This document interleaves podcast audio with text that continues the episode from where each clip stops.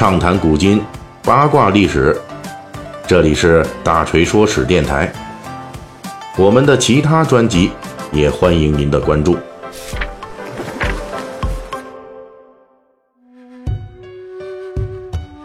最近大锤团队里啊，这内容老师的身体一直不是特别好，所以本期的《水浒细节解密》我们又耽误更新了啊，晚更了两天。呃，大家要是喜欢我们的节目呢，也可以移步我们的新专辑《历史名人的 A B 面》啊，感谢你们的关注和支持。好，那上一集呢，这个《水浒细节解密》啊，我们已经把这个自恃才高，但是实际只会惹祸的这宋徽宗给讲完了啊，等于说呢，把这《水浒》里边这位置最高的皇帝给讲完了。那么本期呢，我们继续说一个书中出现的历史人物。这就是水泊梁山的第一任首领，就是白衣秀士王伦。这叫王伦的呀，在北宋时代有好几个，其中跟白衣秀士王伦职业最接近的，就是来自当时北宋京东路宜州的虎翼族的军士，哎，叫王伦。那么，什么叫职业接近呢？就是说，这个历史上的王伦啊，他也造反了，在公元一零四三年。也就是北宋仁宗庆历三年，位于今天山东境内的北宋京东路宜州这一带，是连续几年遭受蝗灾、旱灾之后啊，这个老百姓吃不上饭了啊，那就有出来反抗官府的了。而北宋这边呢，就派虎翼族去镇压，结果可能是这些虎翼族平时生活也不咋地，而且呢，把他们急吼吼的给拉出去镇压。这官兵之间的矛盾加剧了，有几十个士兵啊就不干了，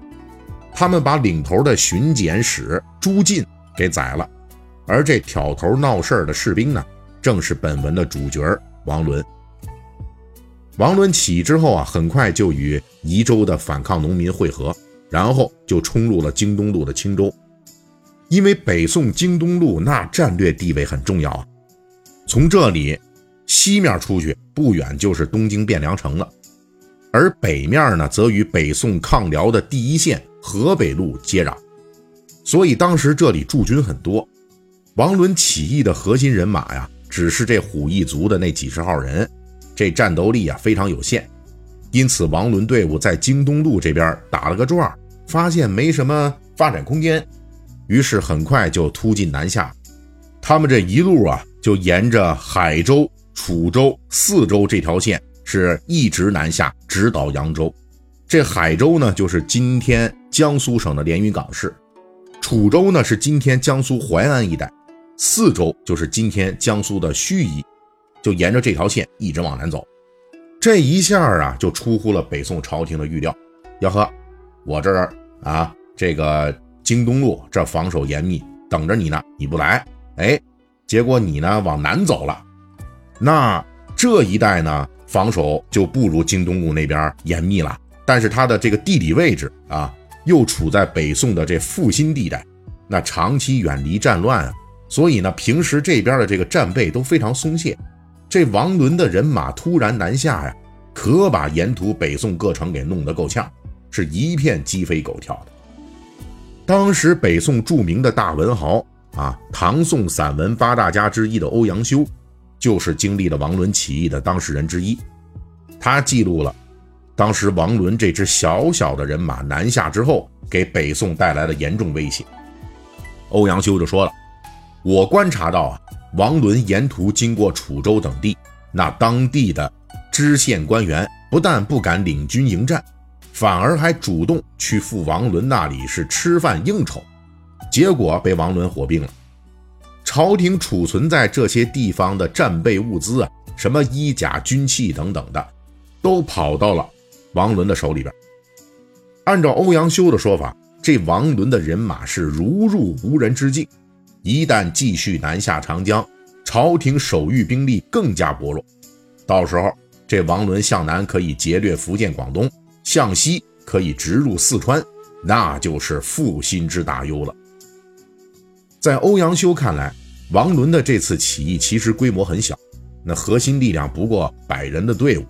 但是他们一路南下呀，却曝光了北宋朝廷统治的无比腐朽。那些王伦人马经过之地的北宋官员啊，竟然主动跟王伦队伍交朋友啊，送钱送装备，只求王伦，哎呦，您别在我这劫掠啊，其他的咱们什么都好说。各地的那些湘军土兵啊，根本就没有什么战斗力，哪怕是要扑灭王伦这种规模的小起义，都得从开封汴梁城直接派出禁军才能镇得住。而这边禁军还没来得及出动呢，这王伦啊已经迅速南下，队伍也迅速壮大了。王伦在南下过程中就直接穿上了黄颜色的衣服，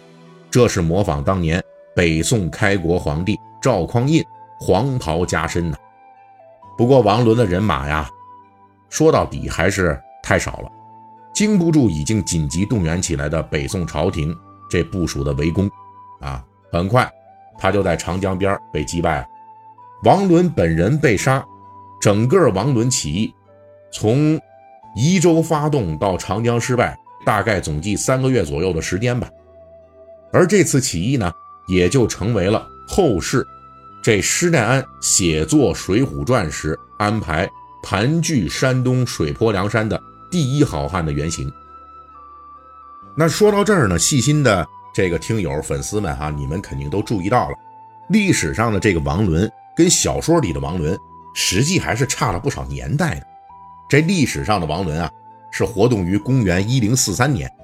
而《水浒传》里的王伦呢，他被晁盖火并的时候，大概是北宋徽宗政和年间，也就是公元一一一一年以后啊。这两者呢，差出来能有七十年，也就是说，历史上的这个王伦。那是可以当这小说里的王伦的爷爷。那么，为什么后世学者仍旧认为这个王伦爷爷最可能是《水浒传》白衣秀士王伦的历史原型呢？历史上的这王伦起义啊，无论是性质还是地点，都与水泊梁山好汉们的活动有相似之处。而且，王伦的起义规模比较小，但是名气却不小。这非常符合施耐庵创作《水浒传》时的写作要求。我们可以想一下啊，如果说这施耐庵安排一个历史上著名的义军大头目当晁盖的火并对象，比如说北宋的李顺、王小波这种啊，人家那是领导几十万人规模的这种起义军领袖，这要是说出来，那当时的读者听众啊，肯定也不信呢。而王伦这个规模和名气，哎，刚刚好，特别适合拿来改编。因为施耐庵既要去掉王伦，换成更强力的头领晁盖，同时呢，还要保留王伦部下和水泊梁山的强悍战斗力。另外呢，锤哥再介绍一个非常有趣的现象啊，这历史上的王伦又被称为黄衣王伦，这是因为之前咱们就提到过。王伦在南下长江的途中啊，已经是穿上黄衣服了，仿照赵匡胤的故事，黄袍加身了，这是非常有雄心的。而《水浒传》中的这王伦的绰号叫做白衣秀士，这在宋代是个有说头的啊。宋人描述科举考试时候就有诗云：“三百俊才衣似雪”，也就是说，这赶考的读书人啊，一般都穿白衣服。从绰号来说，这个王伦的这个白衣秀士的绰号，实际描述的是他的读书人的身份。而历史上的王伦呢，是个军卒出身，应该是没读过什么书的，所以是黄衣军士王伦。到了施耐庵笔下呢，就换到了一个酸腐文人、心胸狭窄的落草大王身上，那就变成了白衣秀士王伦。留下这种近似于恶趣味的修改痕迹啊，我们还是谨慎推测啊，那个比白衣秀士王伦大七十岁的真实的王伦，正是《水浒传》参考的对象。本期大锤就跟您聊到这儿，喜欢听您可以给我打个赏。